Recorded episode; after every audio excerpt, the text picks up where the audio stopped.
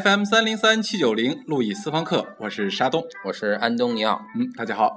呃，在过去啊，我们收到了很多这个留言啊啊，大家还是很多人非常认可我们的节目，我们也对大家表示感谢。好，哎，这其中呢有很多朋友就留言啊，嗯说，哎，说路易老师您课讲的非常好，是啊，啊特别棒谢谢谢谢倍儿棒啊啊，说有没有机会能认识你？啊甚至有一些朋友说想拜路易为师，啊啊啊！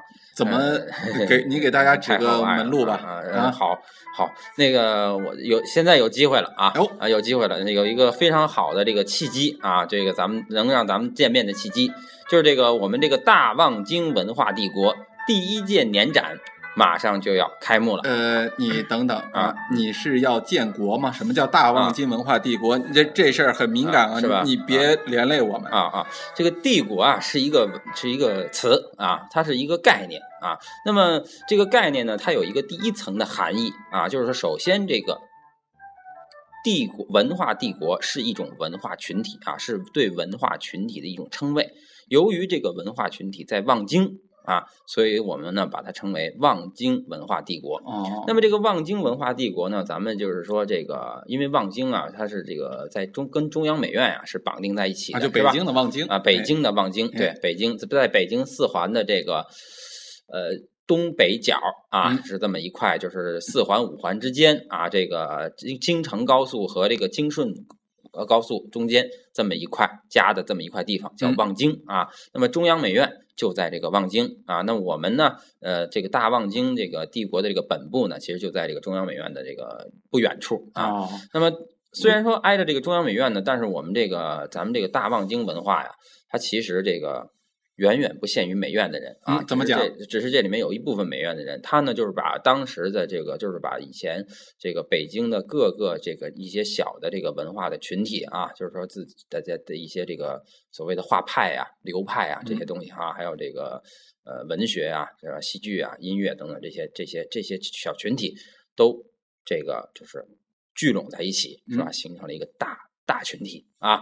那么呢，就是说这个呃，它呃包括很多什么麦子店儿啊，什么这个以前的这个这个什么这个亚运村啊这边的人啊，其实都在这个望京啊，哦就形成了大望京文化帝国啊。哎，那这样一群人围着大望京，他围着这个中央美院这一块儿，嗯那大家是特别崇尚中央美院吗？大家都是走学院派路子？呃，不是，这里很丰富啊，干什么的都有啊。你这个这个就是你想做什么都可以。其实或者说咱们这个呃，之所以在美院旁边吧，其实就是要建立一个和学院相对立或者和学院非常不同的一个文化教学机构。啊哦，就是说，它其实是要把一些学院中没有给大家或者给不了大家的，把它这个给大家啊就是这么个东西。呃，就是围着中央美院的原因，其实是为了砸场子，是为了拆掉简单的说，对，简单的说可以这么说的啊，可以这么说的。哎，那啊那你刚才说这个文化帝国，它啊又是什么意思呢？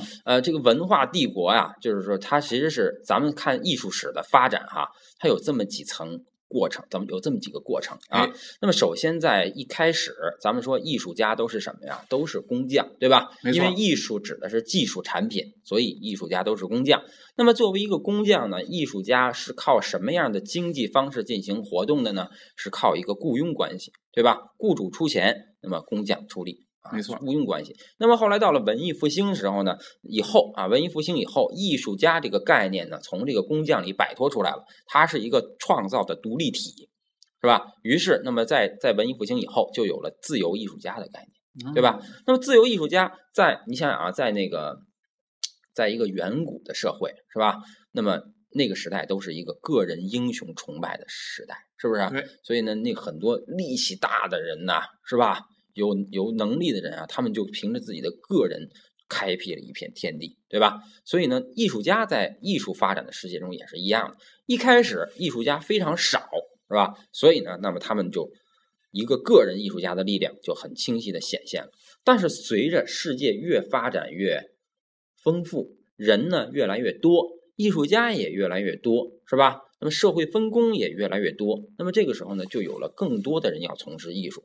那么这些人呢，就开始聚拢在一起讨论艺术，是吧？这样的话就在十八世纪末、十九世纪就形成了艺术沙龙。嗯啊，这个沙龙往往是以一个这个一种这个就是酒会、咖啡馆这种聚会的形式展开的，是吧？就开始扎堆了啊，扎堆儿。哎，在这个扎堆儿的过程中呢，大家会讨论一些思想，是吧？那比如说这个文学方面的。音乐方面的、美学方面的，那么这些思想呢，就影响到了当时的音乐家、文学家、美学家，是吧？于是这个时候就产生了思潮啊，比如说印象派的思潮啊，象征主义的思潮啊，是吧？这一个思潮的产生，它往往不是一个单奔儿的这个一个人，而是有这么一群人都有这个思潮，对吧？啊，所以这个时代叫艺术沙龙啊。那么到了这个二十世纪的时候，二十世纪这个快。就是快接近尾声后半夜哈，嗯，那么咱们在以前的节目里讲过这么一个美学家啊，哲学家叫丹托，亚瑟丹托啊。那么这个丹托呢，提出来一个艺术世界的概念，是吧？就是说这个艺术啊，其实不是由一个人来创造的，它是在这个一个艺术世界里生成的，对吧？这个艺术世界里包括三种东西啊，一个是各种人，一个是各种机构，一个是各种制度啊。各种人就包括什么？艺术家、批评家、美术教育家、收藏家等等，是吧？那么这个各种机构啊，指的就是像什么展览馆呐、杂美术杂志出版社呀，是吧？什么新闻媒体啊、宣传机构，是吧？这些。最后呢，是各种制度，就是我得有展览、收藏这种制度，那么这些艺术才能生成。是吧？所以说，艺术世界指的就是让艺术运转起来的一种社会关系。嗯，我们把它称作艺术世界。嗯，是吧？就就是已经就不只是单个的艺术家，甚至包括一个扎堆儿的一个一个艺术沙龙。对，它包括了更广泛的世界的范围。对，所以称作艺术世界。那么在艺术生世界，在二十世纪是吧？由艺术沙龙发展成了艺术世界。那么在二十一世纪是吧？我们放眼未来，于是呢，就是我就提出了这个文化帝国的概念，是吧？这个文化帝国就是比艺术世界更大的一个范畴。那多了点什么呢？因为艺术世界啊，是以一个艺术家的个体而成为这个一个环节的。比如说，一个人创作了一个作品，然后这个作品怎么进了一个机构，进了一个体制，进了一个运转环节。那么，这个文化帝国实际上就是艺术家往往是作为一个群体出现的啊，就是一群艺术家代表了一个意识形态流啊，那么另一群艺术家代表了另一个艺术形态流。这个艺术形态跟那个意识形态之间有什么关系？怎么把它们调和在一起，是吧？所以这个就是一个文化帝国要解决的问题。换句话说啊，在艺术世界里，如果把艺术之间的流派之间的关系比作一场战争的话，那么艺术世界打的仍然是个人与个人之间的单打独斗的战争，是吧？在这个，但是在文化帝国的范畴里，就不是个人与个人之间的讨论和争论了，而是一个意识形态、一个形态的流派跟一个流派之间的战争。换句话说，从战争的角度来讲，它就是千军万马的万人敌，嗯，是吧？它它就是艺术家这个圈子里的群殴，对对，群殴啊。哎，那你提出来这个文化帝国，它具体要用什么样的一些方式去展现它的这个艺术的形态？那么，比如说最直观的展现，就是其实就是这个咱们所提到的这个展览。啊，所以从文化帝国的这个角度啊，大家就去看现在就是说二十世纪以后的这个，就是趋向于当代的展览，是吧？那么现代的展览，以前的展览啊是提供一个场所，对吧？然后在这个场所里呢，你能够看到艺术家们的作品，没错。实际上，展览就是把艺术家的作品给你看的一个地方，挂那儿，哎，挂。画画但是现代的展览，它就由一个展示方式。变成了艺术形态，就是展览本身就是一种意识形态，艺术艺术的形态，就是就这个展览本身它就是是一个艺术，对，是一个艺术啊。那么这个艺术呢，是由这些艺术家的艺术品构成的。所以为什么说咱们这个说帝国文化帝国就是艺术家之间的群殴呢？因为是由这些艺术家的作品最后整个构成一个大展览，这个大展览整个代表了一个意识形态，嗯，是吧？那刚才你说的，咱们这个大望京文化帝国第一届展览，其实就是这么一个玩意儿，对，它就是这么个东西啊。那么，是吧？哎，那关键，哎，对你说这个啊，你看我们一个展览，它作为整体都能成为艺术品，嗯，对。那这里边就要整合很多稀奇古怪的东西，对，对吧？对对。哎，这是不是就现在很多展览都特别奇怪的原因？对，咱也是要做这样一个特别奇怪的展览吗？呃呃，咱们啊，奇怪不奇怪？因为这展览还没办，是吧？咱们不知道。但是呢，确实现代很多现代艺术发展过程中啊，这个展览啊，确实是有的时候每一个新的展览都是让你不可思议的。那为对吧？啊，因为为什么呢？因为这个，首先啊，咱们来考虑一件事儿啊，就是这个，你没发现这个古代的作品啊，就是比如说文文艺复兴时期的作品啊，都特别小，发现了吧？嗯。然后到了这个巴洛克浪漫主义，它就越来越大，然后到了现代主义呢，就更大。嗯，对吗？甚至有人给一个大楼或一大桥，对对吧？对，给绑上一丝带儿，对，说这是我的作品。对对，就是这样啊。那么。为什么这样呢？因为其实你你看这个展览的空间哈，你就会发现，以前古代的展览都是在哪儿展呀？都是在什么卢浮宫里，是吧？什么哪个哪个贵族的这个王宫里？那么这些王宫里啊，虽然它叫王宫啊，但它空间并不大，有限啊，空间尤其是在一个走廊里，这个走廊你你你你你那宽度就这么点儿，也就是说，其实一个人看画。这画幅的大小取决于这个人能离这个画有多远看，没错，是吧？那么就这么小的空间，它画一定是小。而后来随着展览的空间越来越大，是吧？那么你的这个作品就必须得越来越大啊！而且不仅要越来越大，而还得越来越所谓的奇怪啊！就像你说的奇怪，因为奇怪了的东西才能占空间。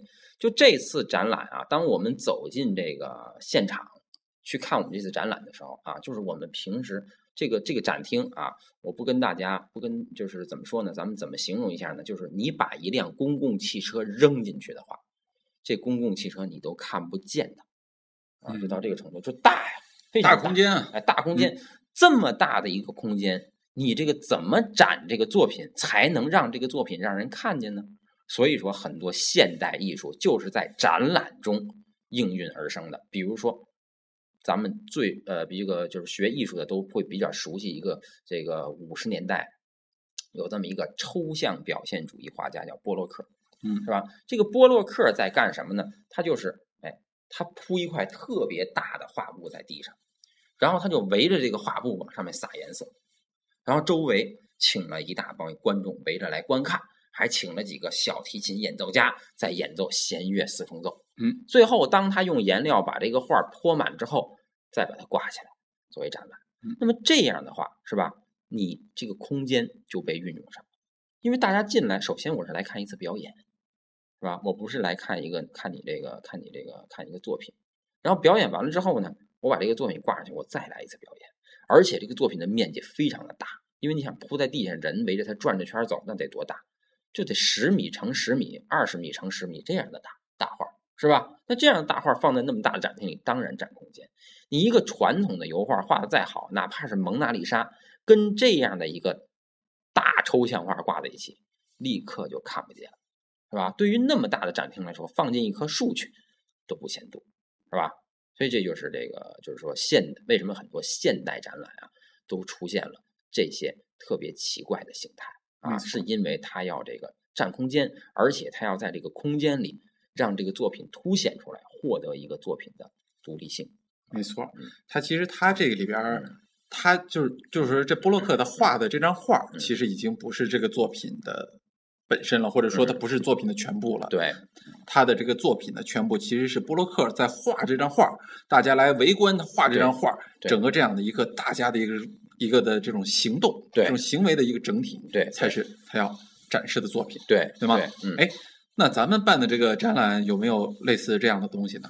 咱们这个展览呢，由于要就是要要这个实现咱们这个所谓的这个文化帝国的精神啊，嗯，所以这次展览的方式呢，跟就是我我我的计划是把以前的这种展览的这种观念给它扩大化。是吧？变成什么样呢？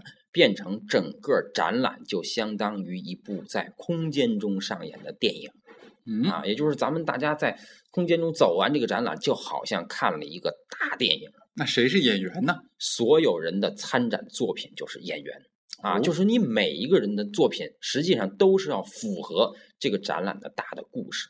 比如说，这个展览的故事是按一个人的一生是吧展开的。那么，比如说在第一个厅里。像给你揭示的是这个厅的童年，是吧？这是人的童年。那么在这第一厅里呢，这次展览的那个呃，咱们计划联系这个一些许多的小朋友们啊，让许多小朋友们参加，拿着他们的自己的作品，是吧？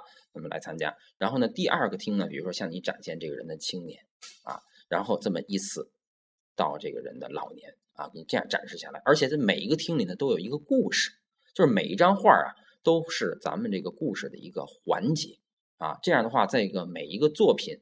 的旁边呢，都会配以对这个作品的解读啊，使这个每作品和作品之间建立一个有机的联系，让观众看一圈以后知道我是在看一个大的故事，而这个作品本身的含义，就是我在画这张画的时候，我想的是什么，在这个展览中就变得不重要了。啊，就像一个演员是吧？演员自己有自己的人生，但是你在电影里，你就成为了一个角色，你就得把你自己的人生压，就是藏起来啊。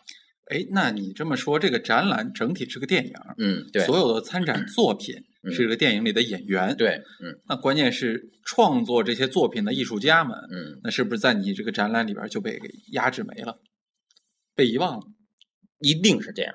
一定是这样啊！艺术家们，艺术家们一定会被这个展览所压制，这就是这个展览要强调的一个话题。那你这么一弄，谁还敢来参加你这个展览呀？那这这这我好辛辛苦苦送来作品，结果把我忘了。但是你恰你想一下啊，你想一下，就是说咱们上小学的时候啊，都有这么一个经验：小学的时候，每个小孩啊，就是老师在课，小学和初中都这样啊。嗯。老师在课上讲一个课，从老师的这个角度去看。是不是底下的小孩每个人都拿着课本在听课？没错，就是从他那个角度看下去，对吧？没错。但是你如果转到后面来看，从最后一排往前面望去，你就发现每个小孩的课本里都藏着一个自己喜欢的漫画。嗯，而且这个漫画现在都看的都不一样，或者或者藏着手机，藏着 Pad，对，藏着小纸条，对，藏着什么不可告人的秘密。反正这一面就是他自己，对吧？那你想想，这样一个课堂，是不是这个小孩自己的个性反而被展现出来的？这么说有道理，对吧？因为如果你是一个随便自由活动的课堂，自由活动的课堂，那可能有几个人跳皮筋儿，有几个人下象棋，是吧？有几个人干什么？那么你会发现在这些游戏过程中，这个孩子反而失去了自我。没错，因为几个人一起摔跤，那你这个人的自我就被这个摔跤这个活动给怎么样消解了？对吧？对，但是就是恰恰在台上，老师要求学生要传达出一个整体意识的时候，这个学生每个人在说要求你说的话的时候，自己其实自己的这个话语在被压制的情况下，反而更清晰。嗯，所以这个也是咱们的这个展览的一个目的，是吧？这个在如果你说一个艺术家的意图在这次展览中被人误解了，那你再去想想艺术史上。哪个艺术家的意图没有被艺术史所误解呢？是不是？比如说希腊人，咱们希腊人就做了个这么个人体，结果后人你看看对这人体是怎么解读的？我就不信这个，比如说咱们有一个这个断臂的维纳斯，对吧？没错。那我就不信这个断臂的维纳斯的作者，他就想把这维纳斯做成断臂的。那不是通过后人的解读才发现，这个胳膊无论怎么加东西都会让它不完美吗？没错，是吧？最后这个断臂的就变成了最完美的。那所以他这个作品其实就被误解了。你再比如说，现在人喜欢那个青铜器那色儿，是吧？觉得那青铜器绿了吧唧、那旧了吧唧那色儿特别的复古，特别有古风。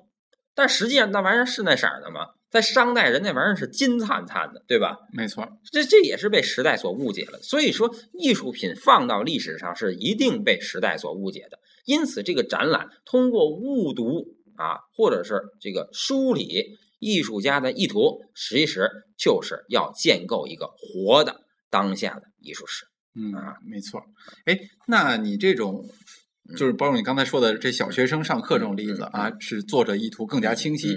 包括你又说的，我们通过误读丰富这个作品它的这个内涵啊，对，这是不是解决我们当下所说的这种创造危机的一个很好的办法？呃，创造危机呀，其实更多是来源于个人没有这个创造力了，是吧？枯竭了。那么咱们刚才说的只是一种打群架的方式，对吧？但你说一个群架可以打，但是如果每个人都没有力气，这个群架也没法打，嗯，对吧？至少打了赢不了。对，哎所以呢，创造危机其实真正想解决它，并不是这个展览能解决的，而是你每一个参展的人的内心要解决的。所以这就是咱们帝国的第二层概念。帝国的第一所谓文化帝国啊，它的第一层概念是艺术家的群体构成一个文化帝国。它的第二层概念就是在每一个人的心里面都有一个自己的帝国。这个帝国是什么呢？就是打破学科间的界限啊！如果学科与学科之间，就比如说，呃，一个画画的人他就画画，一个写诗的人他就写诗，是吧？一个做音乐的人他就做音乐，那就好比是以前的咱们这个政治体制中的这个分封制，一个地区就归一个人管，是吧？这样的话是很分立的。那什么叫帝国？就是要把这些很分立的东西之间的界限打破，让它能够互通有无。是吧？所以每个人心中的文化帝国就是打破学科间的界限。你想想，为什么文艺复兴那个时代是一个产生巨人的时代啊？因为那个时代没有学科间的界限，是吧？那么每一个人既是科学家，又是艺术家，又是诗人，又是他妈的那个所谓勇士，是吧？等等等等。那么这些东西都是相通在一起的啊。因此呢。就是说，我们的这次展览啊，其实呢，并不是一个艺术展，而是以一个艺术的风方式展现其他的一切东西。因此呢，其实这个展览更欢迎那些不是学艺术专业的人，平时也不是搞艺术创作的人。那么，你可以把你的一些在别的方面的想法拿过来，那么我们来，咱们来做一个艺术方式的展览。比如说，你是个卖起重机的。你可以把你的起重机的配件拿过来展览，是吧？因为这里面是你的心，你的心在这儿赋予了它一个悟性的价值。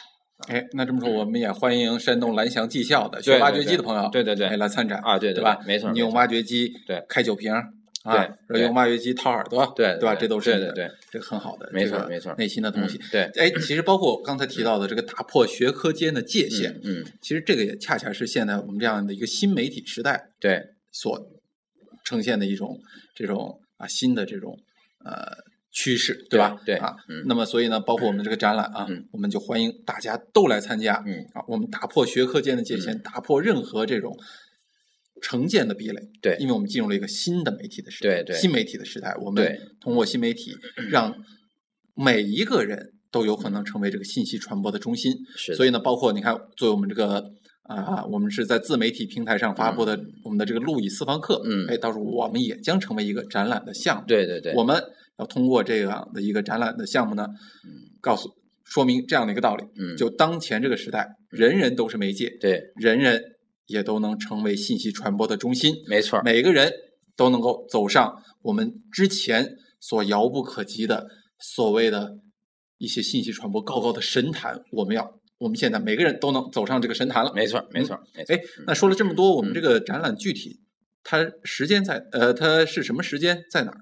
呃，时间呢，就是今年的二零一四年的十二月二十三号，也就是平安夜的前夜啊。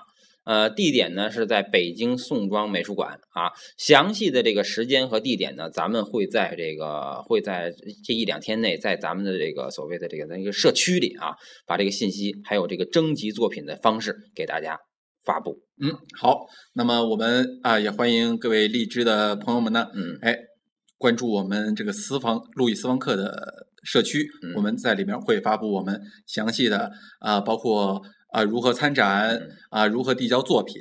然后一些基本的啊，就是所谓的作品要求，其实我们没有要求啊，对对，但是会有一些大概的解释给大家。对，那么我们也欢迎荔枝的其他的播的的的这些主播们，对啊，也来把你们的作品嗯送入我们的这个展览。好，好吗，好，行。那具体还有什么问题，欢迎大家给我们留言。好，我们今天这期节目就先到这儿。好，谢谢大家。嗯，再见，再见。嗯。